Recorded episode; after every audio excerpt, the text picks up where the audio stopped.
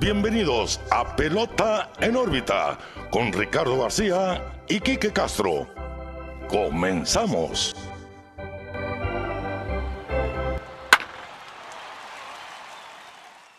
Hola, ¿qué tal amigos de Pelota en órbita? Bienvenidos a una nueva edición, el episodio número 35 ya.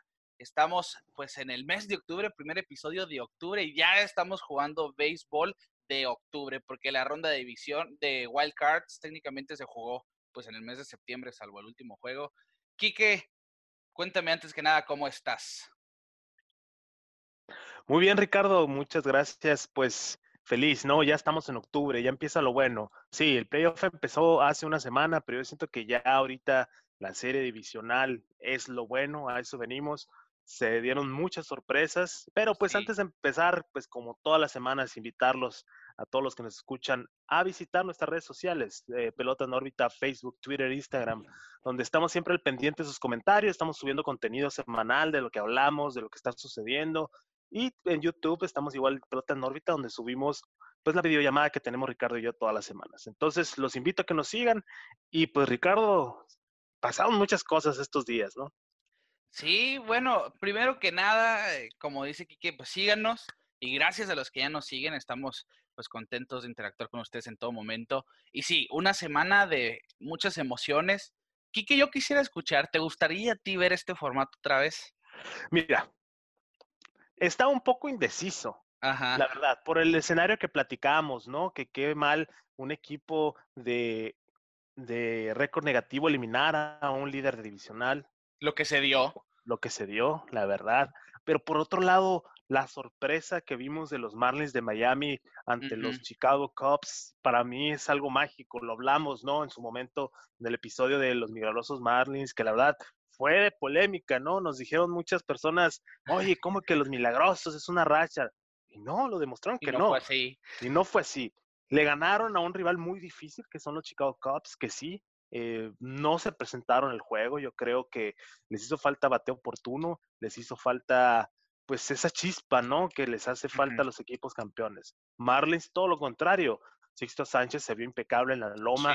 La verdad, eh, me quedé muy satisfecho de esa serie, a pesar de pues que es un equipo que normalmente no debería estar peleando, pero está peleando. Entonces, yo creo que ese es el lado positivo de este nuevo formato que vas a ver, Ricardo. Se va a terminar quedando quieras o no, hay muchas personas que están prediciendo que se va a quedar. Ojalá y no, ojalá y sí. Vamos a ver qué pasa, ¿no?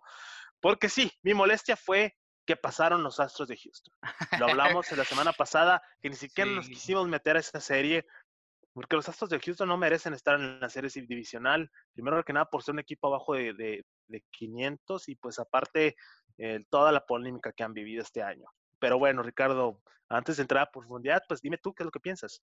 Es que, mira, yo, estoy de acuerdo con el manager de los Yankees, Aaron Boone. Está padre ver el formato y todo, porque a final de cuentas te emocionas, ¿no? Te da pues esa sensación de una serie importante a fin de cuentas, ¿no? Pero en una temporada de 162 juegos, creo yo que le quitas valor a la temporada tan larga a la hora de ver que van a pasar 16 equipos. Y siento yo que no, no debiera ser así, yo sí lo veo como, no quiero usar la palabra mediocre otra vez, como ya lo dije, de, unos playoffs mediocres, pero sí serían como unos playoffs quizá con menos valor del que realmente tienen. Y ver, por ejemplo, el caso de los Astros, a mí lo que no me termina de gustar es que los que ganen divisiones no tengan algún beneficio o alguna ventaja sobre los que avanzaron eh, en los últimos lugares. Minnesota, que no ha dejado de ser una decepción en los playoffs, ganó su división y el único equipo de la americana que pasó con récord negativo, que fue el segundo lugar del oeste, pues de lo mediocre que está esa división, vaya, del bajo nivel que se jugó esta temporada, pues terminaron avanzando y eliminando el equipo de Minnesota. O sea, eso sí realmente genera como que una espinita, ¿no? De, bueno, quizá Minnesota debió haber tenido pues otras condiciones para no quedar tan, a, fin de cuentas tan expuestos a la eliminación, pero no, no se da, no, no hay un equipo que, que quede sembrado directo en la serie divisional, ni siquiera el mejor récord de la liga, y de ver unos playoffs expandidos a futuro, siento que esos son ajustes que se deberían de hacer.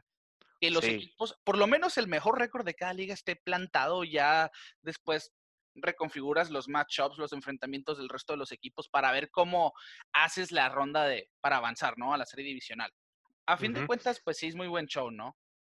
Pero mira, te voy a, te voy a enseñar un escenario hipotético, vaya, ¿no? Ajá. No te acuerdas, en el 2018, eh, en el año que ganó Media Rojas de Boston el campeonato, eh, si volteas a ver a la liga, a la liga este de la americana ese año, Yankees, Red Sox y Tampa Bay tenían arriba de 90 juegos ganados. Sí. Imagínate, Tampa Bay hubiera estado en el bracket de este playoff extendido y hubiera sido un tremendo equipo en playoff que fue eliminado en, el, en, el, en el wild card pero aún así, eh, yo creo que con los 162 juegos se, se, quita ese escenario del equipo abajo de 500, en mi opinión, ¿no? Por eso podría tener un poco más de sentido. Yo siento que, que ya viendo los juegos, cambió mi opinión un poco de lo que decíamos de que es un escenario mediocre, que no, que no vale la pena, porque siento que se dieron juegos muy buenos, Ricardo, la verdad. No, sí. Todos los juegos estuvieron muy buenos, las series estuvieron muy buenas.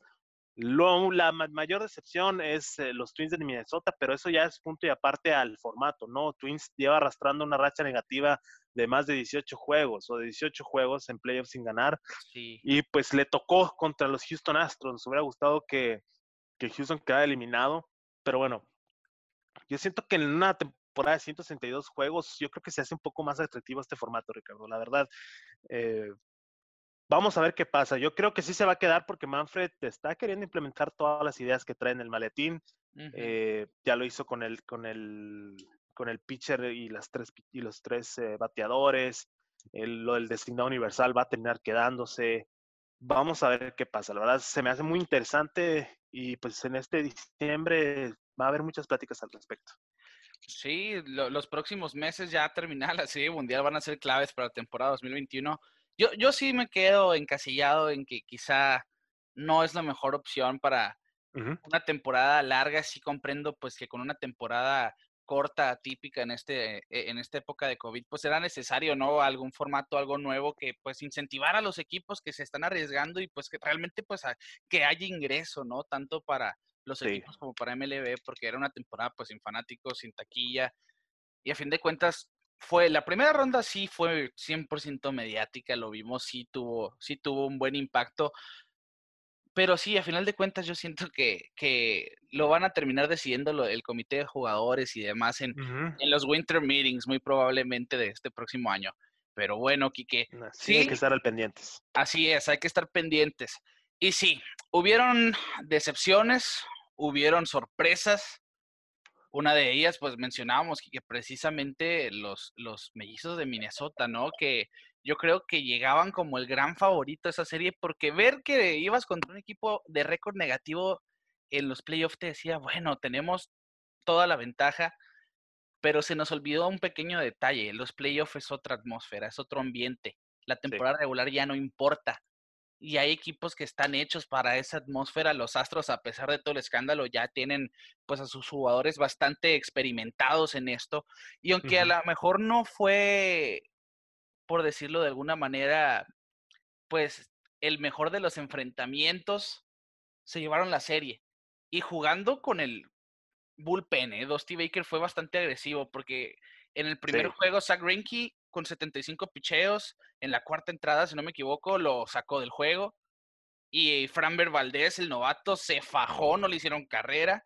Y un juego de, y se terminaron ganando el primero 4-1. Y el siguiente juego eh, aplica la misma técnica técnicamente. Viene Cristian Javier como relevista, termina ganando el juego, se va con el bullpen el resto del camino en un juego que había abierto Urquía y nomás tiró cuatro entradas de una sola carrera. Estamos hablando que Dusty Baker manejó agresivo, pero confió en su, en su equipo y a final de cuentas, mira, los Astros son una de esas sorpresas porque jugaron realmente espantoso en la postemporada y ahora en los playoffs, pues parece que sí, le dejaron esa página atrás y contaron con buenas actuaciones, sobre todo de Kyle Tucker y de Michael Brantley. El bateo sigue sin, brillar, sigue siendo ese punto débil, ¿no? Desde esta primera ronda, salvo el cuadrangular a la hora buena, ¿no? De, Carlos Correa en el, en el segundo juego de la serie, yo creo que los bats todavía no están ahí y hay que ver, ¿no? Si, si después de todos estos escándalos en la siguiente serie se llega a presentar pues un auge ofensivo por parte de Houston. Sí, claro. La verdad, Dusty Baker se llevó la serie. Sí. La verdad, ese señor, pues tiene muchos años de experiencia, Ricardo. Ha estado en los mejores, eh, las mejores posiciones, ser mundial, postemporada, con muchos equipos. Tiene mucha experiencia. Es muy inteligente para manejar a sus jugadores y se vio. No tuve de sacar a Urquidi, que estaba tirando un juegazo, que Urquidi se eleva en la postemporada. La verdad es algo que me encanta ver a mí, un mexicano que se vea también en una, en una situación como esta.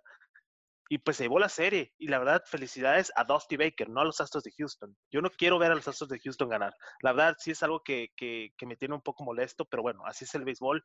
Lo hemos dicho muchas veces. A veces estás arriba, a veces estás abajo. La verdad, eh, yo siento que ya estando contra Oakland, ahí sí van a topar pared, Ricardo, porque los Bats de Oakland no perdonan y mucho menos contra los Astros de Houston. Sí, tuvieron una, una serie en la temporada ya también bastante polémica. Y, y qué, qué, curioso, ¿no? Porque las dos series que quedan por parte de la Liga Americana son dos rivalidades que se hicieron en estas últimas dos temporadas. Son dos equipos, sí. en, en, el caso de Houston y Oakland, que no se caen bien. En el caso de Tampa Bay y Nueva York, no se caen bien. Vamos a ver, ¿no? A qué, a qué les puede llevar.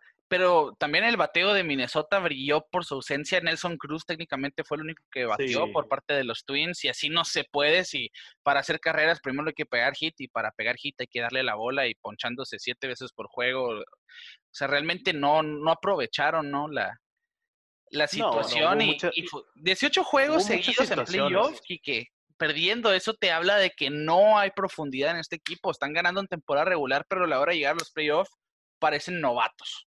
Sí, muy triste, la verdad, muy triste. Rocco Valdelli ha hecho lo posible con ese, con ese equipo, pero como dices, eh, los Bats no se presentaron. La ausencia de Josh Donaldson, la verdad, fue un punto sí. clave para que Minnesota no bateara en la hora cero. Donaldson es especialista y más en situaciones de tensión, en batear en hora cero. La verdad, dejaron muchas veces las veces en llenas. Sanó se vio mal en el plato no fue el equipo de Twins que todos esperamos. La verdad, nosotros lo teníamos como favorito. La verdad, como otros resultados no se dieron. Sí. Pero bueno, así es el béisbol, Ricardo, y, y, y ojalá y, y, sigan en la pelea Minnesota porque me gusta ese equipo, me gusta los jugadores que, lo, que, que son parte de. Pero bueno, eh, así es el béisbol y, y no le dio a, a Minnesota este año. Sí, veremos cómo vuelve el equipo de Rocco Valdelli para el 2021. A ver también Nelson Cruz, ¿qué tal? En la próxima temporada para este veterano que parece que no quiere aflojar el paso.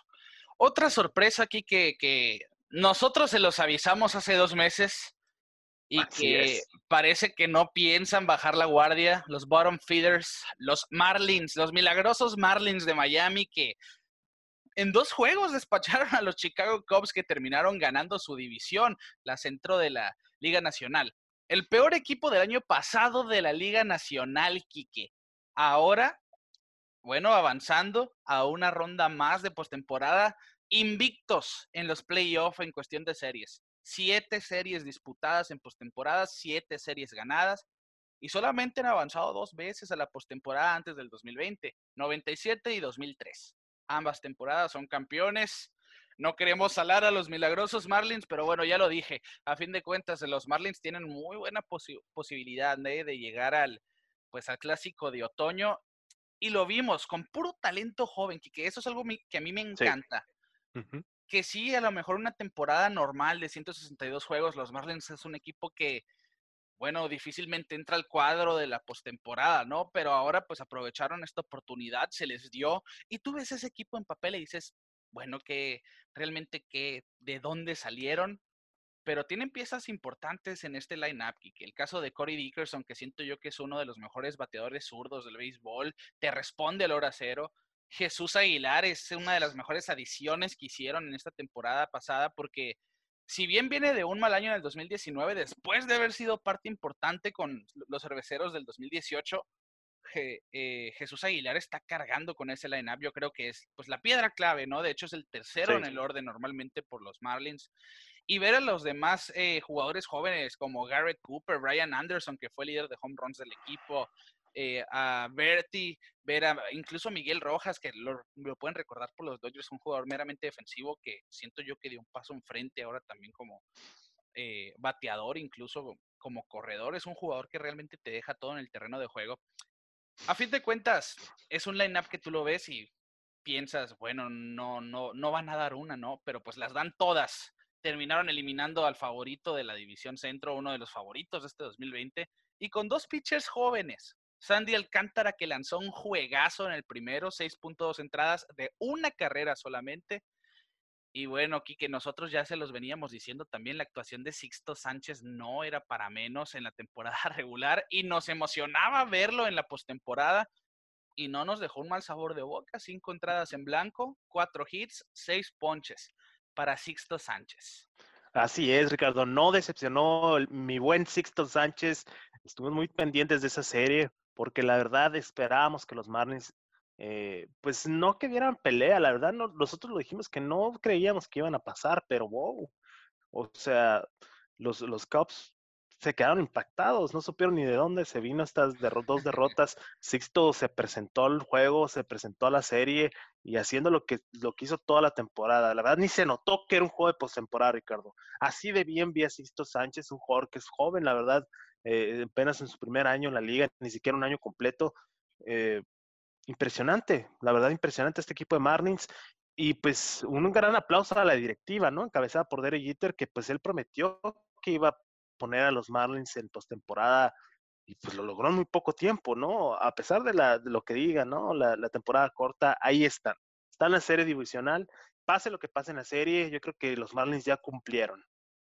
Sí, a fin de cuentas eh, han hecho su trabajo para empezar en la postemporada, ya avanzaron a la serie divisional y no la tienen fácil realmente. Se van a medir ahora contra los Bravos de Atlanta, que yo creo que es un gran desafío para este staff pero alguien que, ha destacado, yo siento que debe ganar el manager del año es Don Mattingly.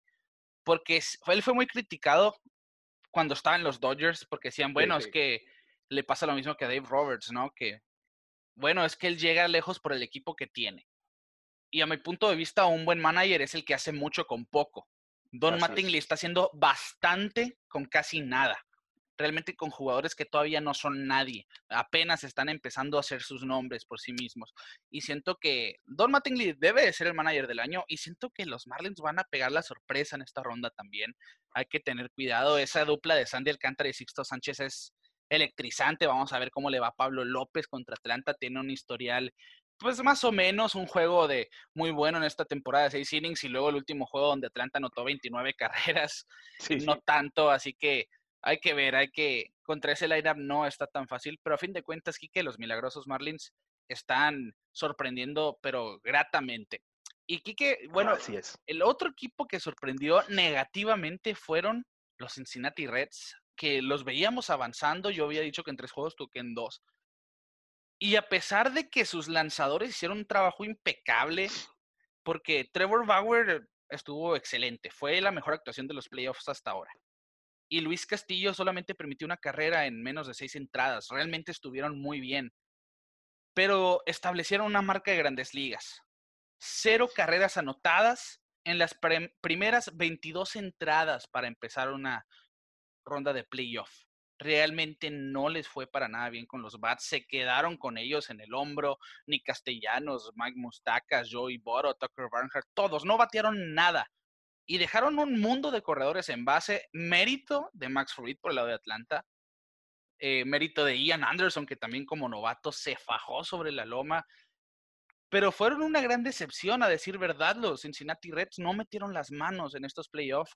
Este, el primer juego de la serie de tres entradas, llegó el momento en que hasta al principio de la temporada estábamos escépticos, ¿no? De la regla del corredor en segunda, hasta la extrañé yo, que en este juego de tantos corredores que dejaron en primera en base.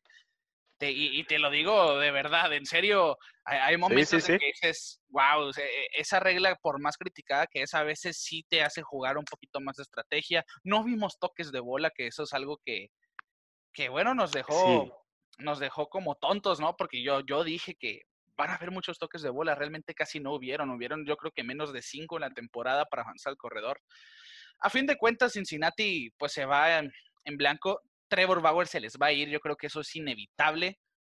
Y se convirtió en el primer lanzador en la historia de la postemporada en ir mínimo siete entradas y dos tercios en blanco, sin bases por bola, y mínimo 12 ponches. Esa ha sido la mejor actuación de playoff. Sí. Y si eso no le basta, para cobrar de magnitudes en este 2021, no sé qué lo va a hacer. Sí, no, la verdad, decepcionante al 100%. Yo creía que era el caballo negro Cincinnati y lo veía muy sólido, más que nada por la experiencia que tenían sus jugadores, bueno, que tienen sus jugadores en playoffs. Yo creo que Trevor Bauer, bueno, es, es, el ejemplo claro, Ricardo. Puedes tener el mejor picheo del mundo, pero si no bateas, la verdad, nunca vas a avanzar. Y esto es lo que pasó Cincinnati. La verdad, parecían novatos en el, campo de juego. Castellanos, decepción. Mustacas, decepción. La verdad, no hay otra manera de decirlo. Mm, apenas si pasaron a playoffs, la verdad, me hubiera gustado ver a otro equipo más competitivo que lo que hizo Cincinnati. La verdad, muy triste porque Trevor Bauer toda la temporada trajo el equipo al hombro, lo trajo en ese juego que tiró y ni así. Entonces, pues ni modo, e, este no fue el año. Bauer va a cobrar un buen cheque este año y vamos a ver con, con, qué equipo se va. ¿Quién piensas tú que podría optar por firmar a Trevor Bauer?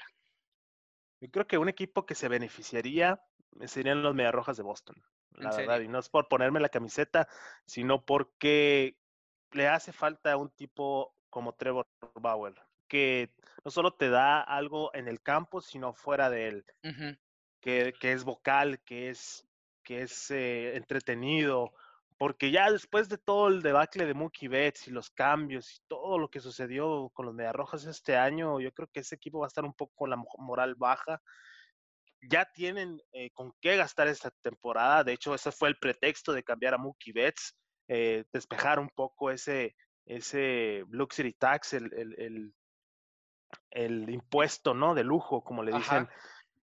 Tienen con qué manejarse. Trevor Bauer ha dicho que solo va a firmar contratos de un año, entonces yo creo que sería un buen experimento. Eso es a lo que iba yo, ¿eh? Es que qué difícil va a ser. ¿Cómo le voy a dar solamente un año a ese jugadorazo? porque tiene un espíritu de competitividad incomparable.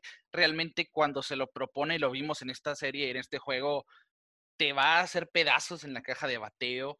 Y siento yo que como abridores de los mejores hoy en día, y si es una posibilidad, a fin de cuentas, los Medias Rojas de Boston, yo no descarto a los Yankees de Nueva York, a pesar de Garrett Cole, armar esa dupla de Cole, Bauer y Severino de regreso, porque Tanaka es agente libre. También hay que ver si los Yankees están dispuestos pues a cambiar a su, a su japonés por, por Bauer, hay que, hay que dejar eso ahí. Es que, es que la, la, clave es eso que dijo Bauer de solo firmar un contrato de un año. Tener eso, la verdad, hasta los Marlins podrían contratarlo ese año y ese año ganar su anillo, me explico, o sea, un chorro de equipos se pueden beneficiar de esto, ¿no? Porque igual es, es una moneda al aire. Si, si tiene una buena temporada, ya ganaste lo que te cueste, 30 millones al año te lo pago, pero si no, si tiene una mala temporada, si pierde, pues bueno, fue una, fue una inversión que no te va a estar arrastrando otros 3, 4 años, ¿no? Si le dieras un contrato grande. No hay riesgo, ¿no? Entonces, no hay tanto riesgo, ¿no? Entonces, la verdad, es, pone un escenario muy interesante y Bauer, la verdad, se lo aplaudo, supo venderse, supo hacerse su propia campaña de marketing, decir, véanme, aquí estoy, y ustedes, todos los 30 equipos me van a querer. La verdad, y enhorabuena, se lo aplaudo porque lo demostró adentro y fuera del campo. Es el único jugador que en verdad le ha hablado a Manfred las cosas que hemos platicado aquí, las cosas que todos pensamos, es el único jugador que lo hace. Mucha gente lo critica por eso, pero para mí lo convierte en uno de mis jugadores favoritos del béisbol. Sí, yo pienso totalmente igual que tú. Y sabes, ya dejando el a dónde podría caer Trevor Bauer, yo te digo el a dónde me gustaría que cayera Trevor Bauer. Y es con el mejor jugador del béisbol, en el equipo de Mike Trout. Los Angels solamente tienen una debilidad y es su picheo, porque el line PC es de los mejores del béisbol, realmente lo es pero el picheo siempre ha sido su talón de Aquiles. No tienen un pitcher en los últimos años que digas tú es un as. Realmente no existe. Ahora su mejor pitcher fue Dylan Bundy, que salió de la nada, a decir verdad. Austin eh, eh, Heaney no es, no es, Andrew Heaney, perdón, no es un jugador muy constante que digamos, las lesiones lo atormentan también. Julio Terán no le fue bien después de llegar de los Bravos de Atlanta.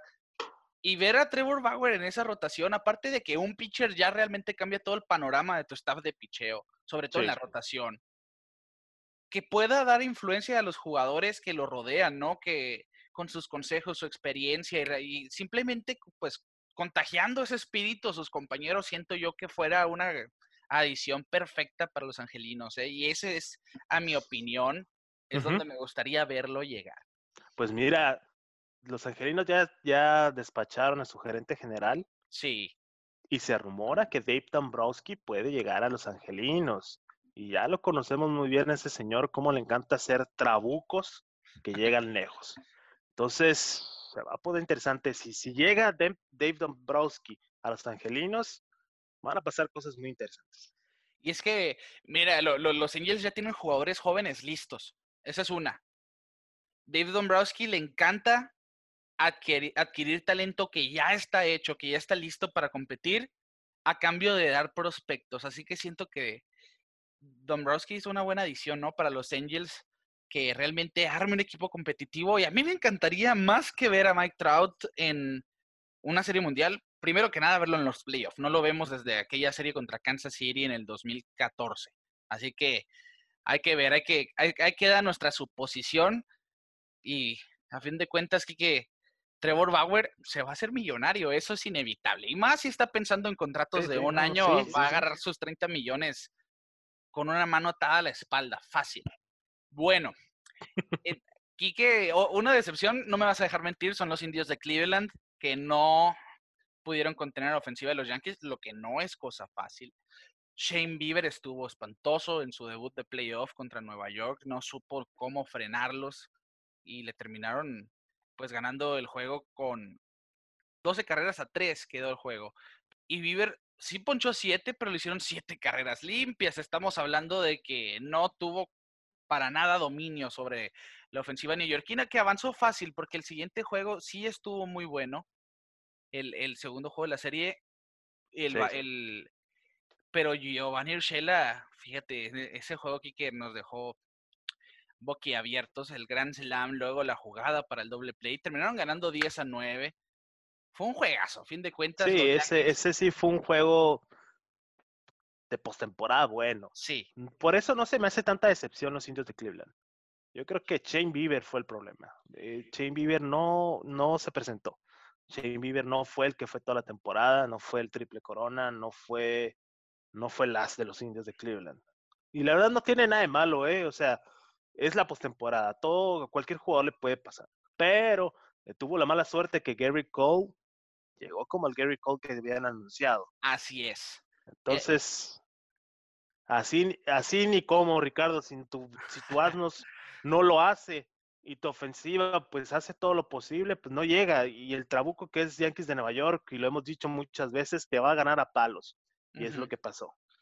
Sí, y, y, es que hay que recordar, Shane Bieber en la temporada regular solamente enfrentó equipos de las divisiones centrales de la americana, americana y de la nacional. No había enfrentado otro equipo fuera de esas divisiones. Los Yankees obviamente es un equipo de temerse ofensivamente hablando y, y ahí se demostró, ¿no? Que, bueno, no, no lo dejaron trabajar cómodo. A fin de cuentas, Carrasco tampoco estuvo bien en su actuación, cuatro carreras en tres entradas y al relevo le cayeron en el segundo juego. Eh, siento que pesó la ausencia de Terry Francona en esta, en esta serie para Cleveland, Sandy Alomar Jr. si bien no manejó mal, no es Terry Francona a la hora de, de los golpes. Y bueno, yo, yo creo que los Yankees sí, sí era un equipo que muchos esperaban que pasara. Yo, yo veía a Cleveland contando con una actuación de Shane Bieber avanzando, a fin de cuentas, como dices, brilló por su ausencia. Y los Yankees se van a enfrentar a, decíamos, pues a los Tampa Bay Rays, con quienes muy seguramente se van a agarrar, pero fuerte. Y la otra serie aquí que fue la de Oakland y, Chicago White Sox, que esperábamos que se iba a ir al máximo, pero yo esperaba que iban a ganar los White Sox, que a fin de cuentas les, ahí se vio, ¿no? La inexperiencia en postemporada. Rick Rentería siento que sobremanejó el último juego, cambiando de Dunning en la primera entrada. Le jugó mal la lesión de Garrett Crochet. Así que, a fin de cuentas, mira, los Atléticos de Oakland, los Swinging Ace, con ese line-up que, que a fin de cuentas se las ingenia para hacer carreras y sin Mac Chapman van a enfrentarse a los Astros de Houston en Los Ángeles. Así que vamos a ver, Kike. Yo, yo pienso que que Oakland ahora sí viene en serio. Ese picheo de Chris Bassett, de ver a Sean Maney en los playoffs, Frankie Montes como relevo lo hizo bien. Yo siento que, que va a ser buen papel Atlético esta temporada. Vamos a ver qué tanto les basta. Sí, sí, sí, sí. Sí, sí, porque la verdad, Oakland, eh, si alguien odia a los, a los Astros de Houston, son los Oakland A's. Porque yo creo que fueron los más perjudicados en todo este escándalo de, de las robo de señas, de la trampa que hizo eh, Astros, porque estuvo relegado a un segundo lugar todo este tiempo, ¿no? Sí. Y se quedó corto en dos series de Wild Card, bueno, en dos juegos de Wild Card que pues no le dio el béisbol a Melvin. Pero ahora sí, yo creo que este es el momento de Oakland de sacarse la espina, de que le dé sus palos que le quiere dar a Astros, que se los van a dar sí o sí. Van a llover pelos, Ricardo. Se traen ganas estos dos equipos. Lo vimos en aquella serie donde el Laureano, pues casi casi le canta el tiro al coach de, al coach de banca. Y pues la verdad, eh, va a estar muy buena la serie porque todos vamos a estar a la expectativa de que gane eh, Oakland. Astros va a estar en bajo presión desde la primera pichada y vamos a ver si son los, los Astros de Houston que tanto dicen, ¿no? Porque Correa ha sido muy hablador de decir nosotros somos buenos y vamos a ganar. Y lo han querido demostrar, pero nosotros no estamos convencidos, Ricardo. Yo sé que hablo por ti, que no estamos convencidos de que los Astros de Houston traigan para que sean campeones. Entonces yo creo que se van a topar con pared con Oakland por todos los motivos que he dicho y aparte porque nos caen mal. Sí, bueno, vamos a empezar. Ya que entraste a ese tema, vamos a. ¿Cuál es tu predicción de esa serie? Oakland contra los Astros de Houston. Ya están, Kike, por cierto, ya los pitchers, los dos primeros eh, juegos, los pitchers de los dos primeros juegos ya están anunciados. Por lo menos sabemos que en el primero va Lance McCullers Jr. contra Chris Bassett, que fue el mejor pitcher de Oakland en la temporada. Y para el segundo va Framber Valdez por Houston contra Sean Manella. Así que yo, yo, espero realmente que Oakland va a ganar en cuatro juegos, porque el picheo de abridor se me hace que es mejor, salvo. Es, es que Houston tiene puro joven, puro novato, que sin experiencia hoy en día, sin Verlander. Zach Greinke lo hace maravilla. Yo sé que Dusty Baker lo va a exprimir, le va a sacar el máximo número de picheos que pueda. Pero ya contar después con Framber, Valdez o Christian Javier, Javier en los playoffs, vamos a ver qué tanto ¿qué tanto le dan? Lance McCullers es un volado al aire porque como te puede tirar un juegazo con su historial de lesiones, a veces viene mal. Así que vamos a ver, yo, yo digo que Oakland va a ganar en cuatro juegos allá en Dodger Stadium. Oakland en cuatro. Yo creo que también me voy a ir a Oakland en cuatro. No creo que lleguen a los cinco juegos. Porque yo siento que Greinke, pues es el viejo lobo de mar, ¿no? Es el es el caballo de, de, esa rotación de Houston sin Verlander. Yo creo que ese juego sí lo puede ganar Houston, simplemente por Zach Greinke. Fuera de eso, siento que Oakland va a caer a palos a Houston. Vamos a ver qué pasa, Ricardo. Ojalá y así sea. Sí, yo, yo, yo pienso igual. Yo, Zach Greinke puede ser ese factor diferenciador por parte de Houston. Bueno, en, otro, en otros encuentros, pues esperábamos obviamente que los Dodgers arrasaran con Milwaukee, no fue la excepción, en dos juegos se vio muy fácil realmente para los Dodgers. Y es que Walker Buehler lo hizo bien a pesar de pues ese, ese dedo con esa mano realmente, porque eran dos dedos con ampollas, la mano realmente se le veía bastante mal y lanzó muy bien a pesar de ello. Y ganaron el primer juego eh, cuatro juegos a dos, lo ganó Julio Urias en relevo, lo que fue bueno. A Brent Sutter no le fue bien.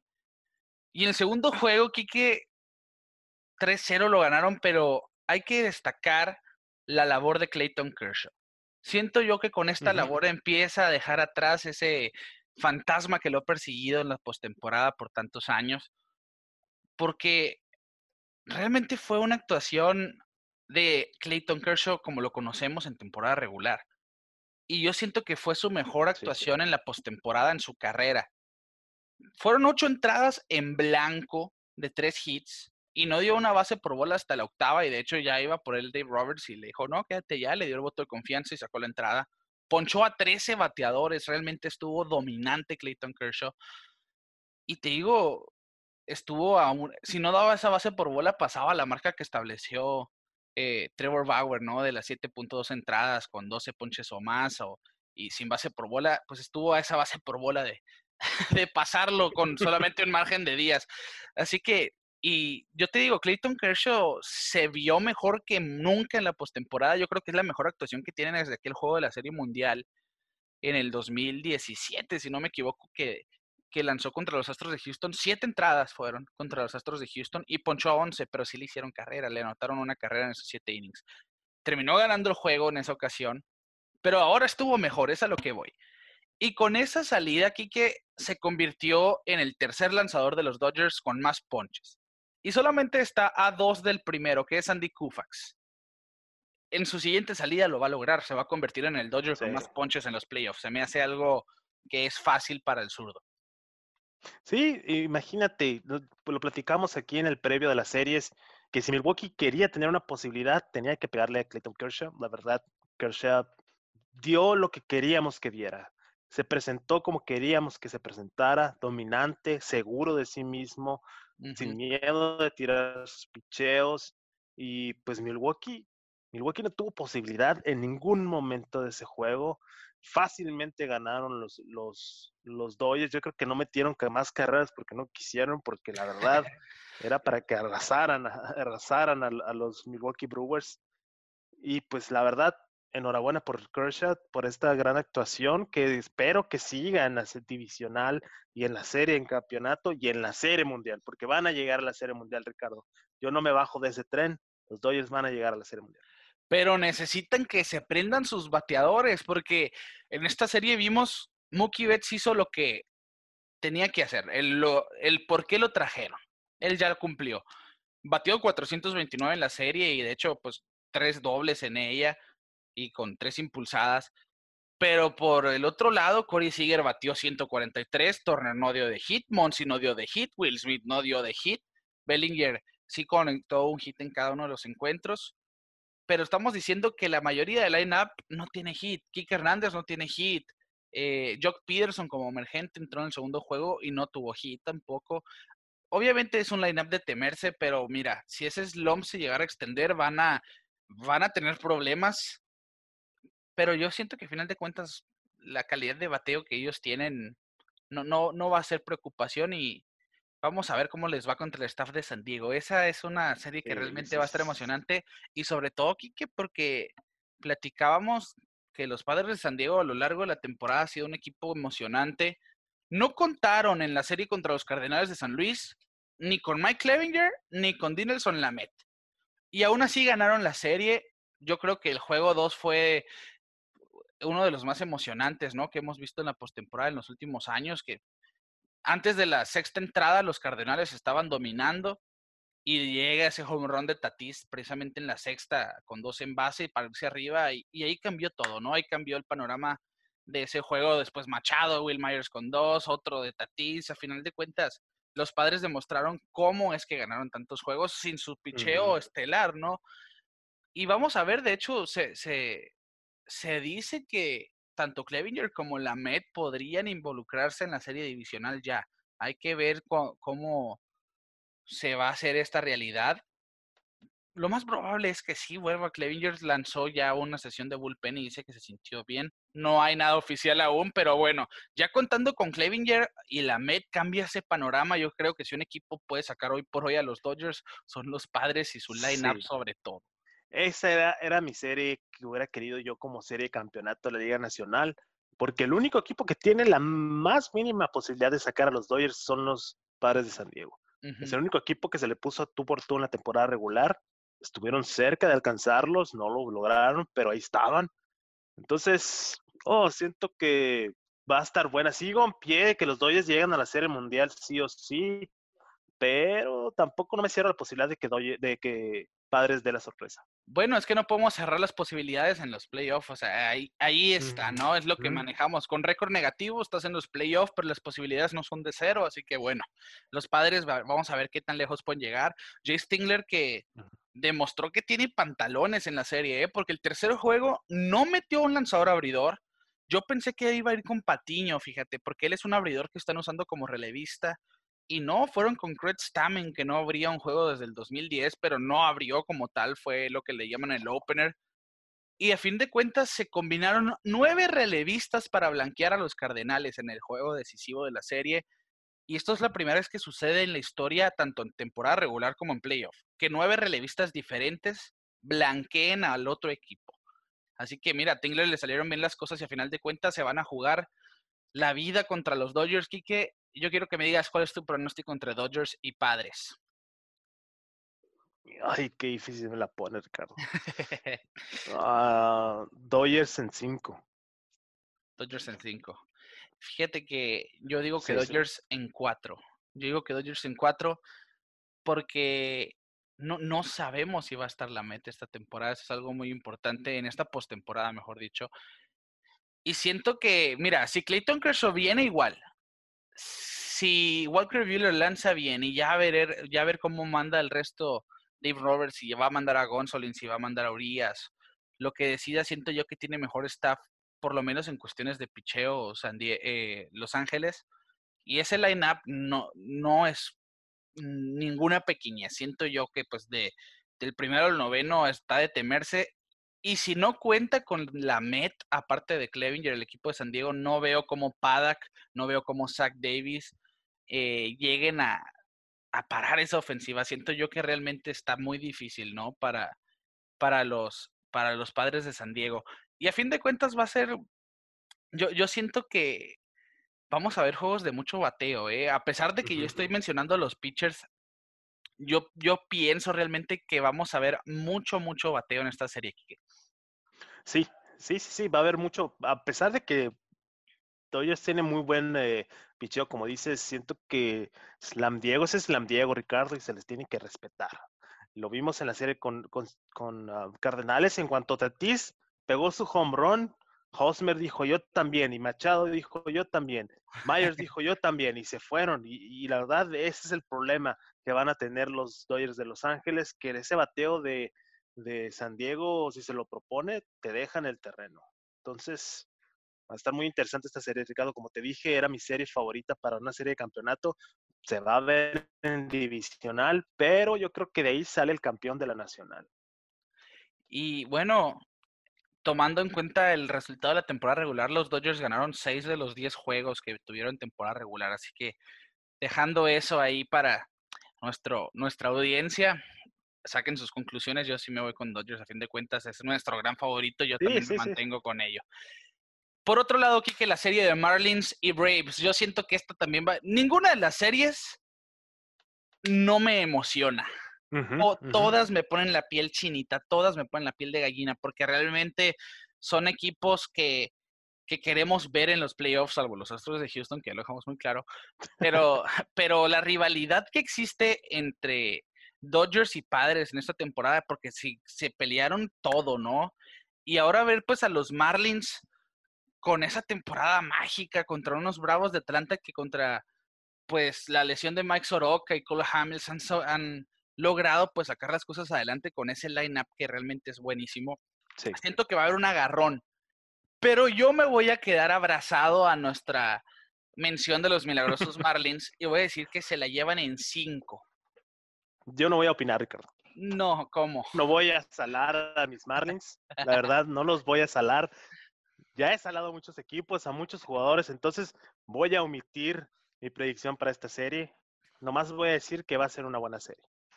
Ok, bueno, por lo pronto ya está anunciado Max Fried para el primero de la serie contra, contra Miami. Esta serie eh, que se va a jugar en el, en el Minute Maid Park, en, en, Texas, en la casa de los Astros de Houston. Yo siento que va a ir Sandy Alcántara el primero. Yo, yo no creo que cambie esa combinación del primero y segundo, Don Mattingly, Sandy Alcántara y Sixto Sánchez. Y yo digo que sí se la va a llevar Marlins en cinco pero cuidado con los Atlanta Braves que, que fíjate que con Freed, Anderson, esas actuaciones, y las repiten, está de temerse. Y ya pues se menciona que Kyle Wright pueda ir al tercero. Yo, yo digo que va a ser una muy buena serie. Se va en cinco juegos Marlins a final de cuentas. Y vamos con otro enfrentamiento, que los que nos faltan de la liga, bueno, el que nos falta de la liga americana, que es el caso de Tampa Bay y los Yankees. ¿Cuál es tu pronóstico? Ahí yo me voy eh, mm, Tampa en cuatro. creo que Tampa en cuatro. En cuatro. Porque ah, no creo que Tampa le gane a Gary Cole. No sé por qué. Me da esa impresión. Va a tener al juego uno. Vamos a ver a Gary Cole juego 1. Siento que Glasnow le tira muy bien a los Yankees de Nueva York, ese va a estar muy bueno ese juego. Pero yo creo que Tampa en 4. Bueno, yo, yo, siento que esa serie también se va en 5. Contando el historial de la temporada regular, digo que Tampa Bay, ya que ganó 8 de los 10 enfrentamientos del rol regular. Y el staff de picheo de Tampa Bay es el mejor de la Liga Americana, no tengo duda de eso ver a Blake Snell contra los Yankees me hace decir que el primero, pues contra Garrett Cole, va a, ser el mejor juego de la serie sin duda. Pero Garrett Cole perdió las tres aperturas contra Tampa Bay. O sea, por historial yo me inclino 100% ante Tampa Bay, pero estos son los playoffs, es algo que tenemos que decir. O sea, lo que pasó ayer ya no importa. De hecho, considerar, por ejemplo, que Jim Choi le, le ve excelente la pelota a Gerrit Cole y lo vamos a ver probablemente como, como cuarto bat por Tampa Bay. Es algo que, hay que ver, ¿no? Le batean bien a Cole, a fin de cuentas, los, los Rays de Tampa, y siento yo que esa serie va a ser la mejor. Esa serie Tampa Bay Yankees va a ser la mejor de las cuatro rondas de la serie, de los cuatro enfrentamientos de la serie divisional. Y por lo pronto, pues Ya, ya se anunció, ¿no? Garrett Cole primero, contra Blake Snell, pero no han anunciado al momento que estamos grabando esto quién va al juego del martes, quién va al juego del miércoles por Nueva York, mientras que ya se sabe que por Tampa pues van Blake Snell, Tyler Glasnow y Charlie Morton, ese tridente de pitchers que simplemente es, excepcional y en los playoffs siento yo que les puede pagar grandes dividendos y a final de cuentas que, va a ser una serie legendaria, ¿eh? no, no pinta para menos y es que ya hay rivalidad entre sí, ya existe ya existe. Se estuvieron dando muy recio toda la temporada. Son rivales de división. La verdad, está el escenario perfecto para que sea una buena serie. Y al igual, al igual como digo que la serie de, de San Diego y, Los Ángeles va a salir el campeón de la nacional, yo creo que en este caso va a ser de la americana.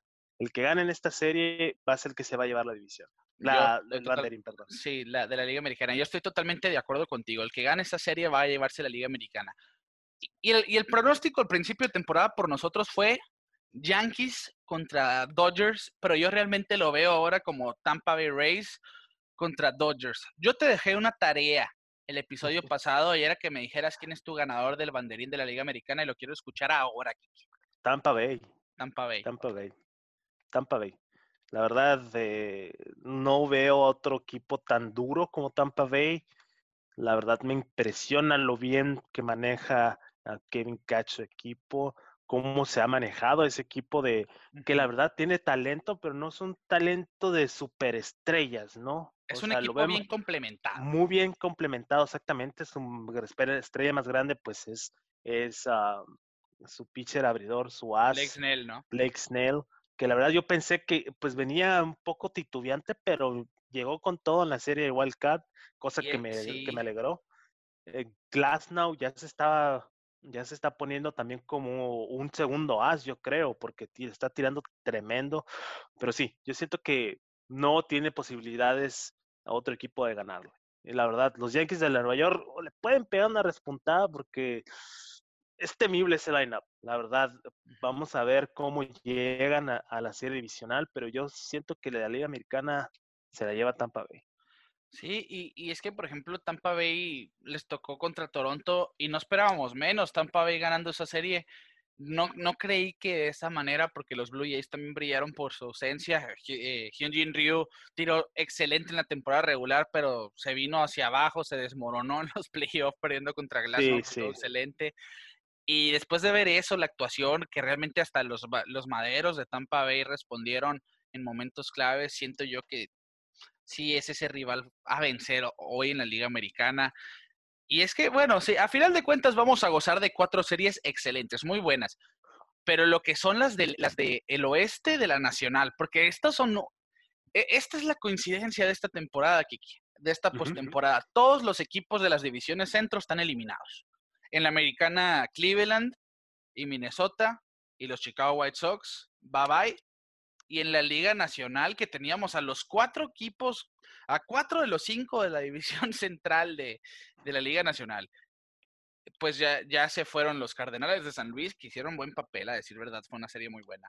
Se fueron los Chicago Cubs, se fueron los Cincinnati Reds y los cerveceros de Milwaukee que no metieron las manos tampoco.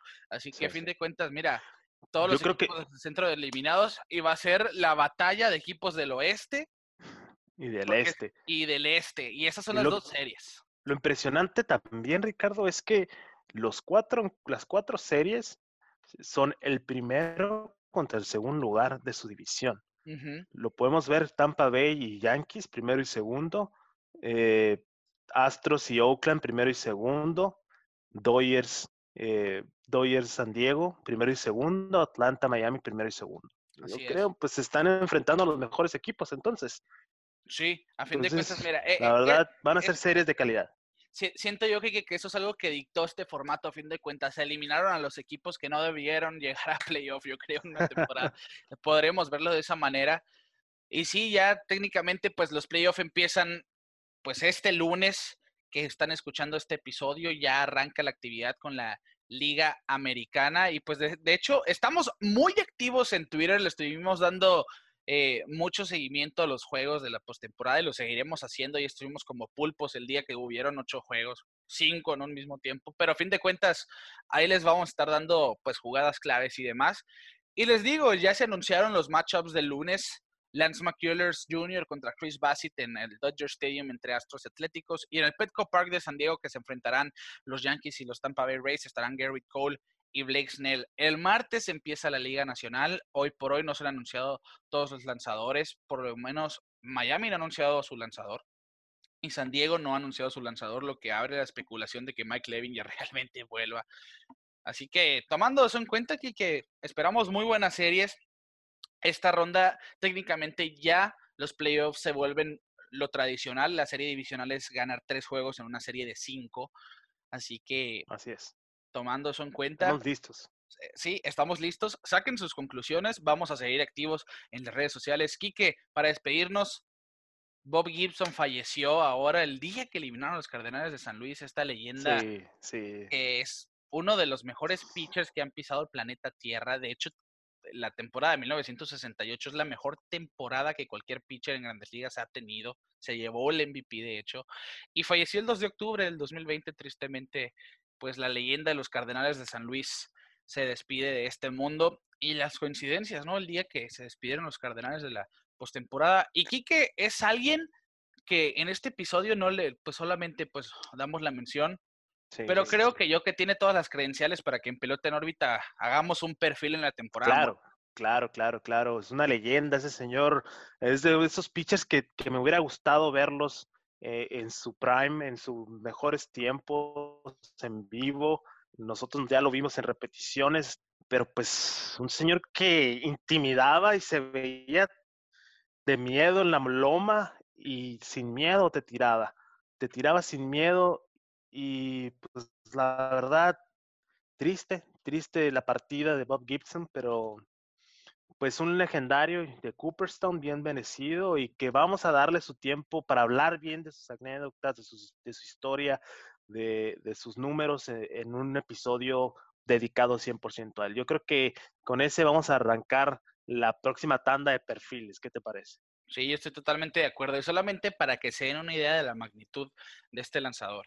En 1968, con los Cardenales de San Luis, temporada que fue el Young y fue el MVP y tuvo guante de oro, fue líder en efectividad, fue líder en blanqueadas con 13 blanqueadas, ponchó 268 y ganó 22 juegos, perdió 9 solamente, y esto lo hizo a lo largo de 304 dos entradas. ¿Quién te lanza 300 entradas hoy en día, aparte de nadie? Bueno, y en esa temporada de MVP, pues eran 28 juegos completos los que lanzó.